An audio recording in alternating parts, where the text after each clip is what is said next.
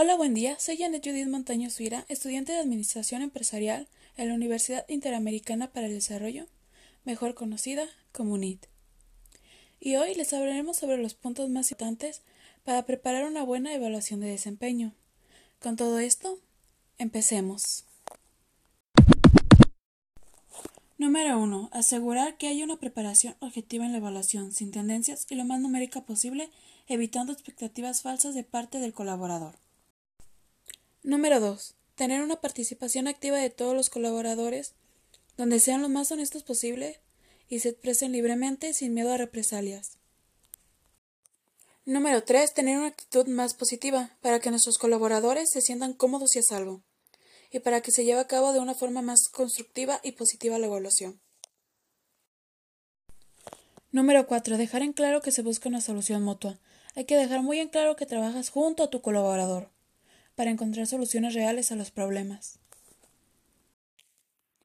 Número 5. Establecer nuevas metas en las que el colaborador logre realizar en el nuevo periodo para buscar una mejora, para que así siga creciendo dentro de la empresa.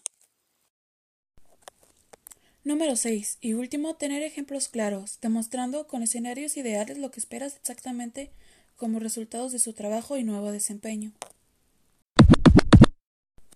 Como conclusión, podemos ver puntos más significativos para la realización de una buena evaluación de desempeño laboral y de por qué es importante que estos puntos o aspectos sean bien implementados en las evaluaciones, para que éstas se lleven de la forma más objetiva y cómoda posible, como para los evaluadores como los evaluados relacionados, buscando siempre que estas evaluaciones de desempeño sean lo más detalladas y exactas posibles, para la creación de metas y objetivos dentro de la misma empresa y para un desarrollo y crecimiento dentro de la misma de parte de los trabajadores y de esta forma beneficiar a la empresa tanto en productividad y calidad de las actividades realizadas por los empleados dentro de la empresa.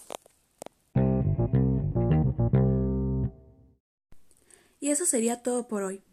Gracias por escucharnos. Nos vemos hasta la próxima.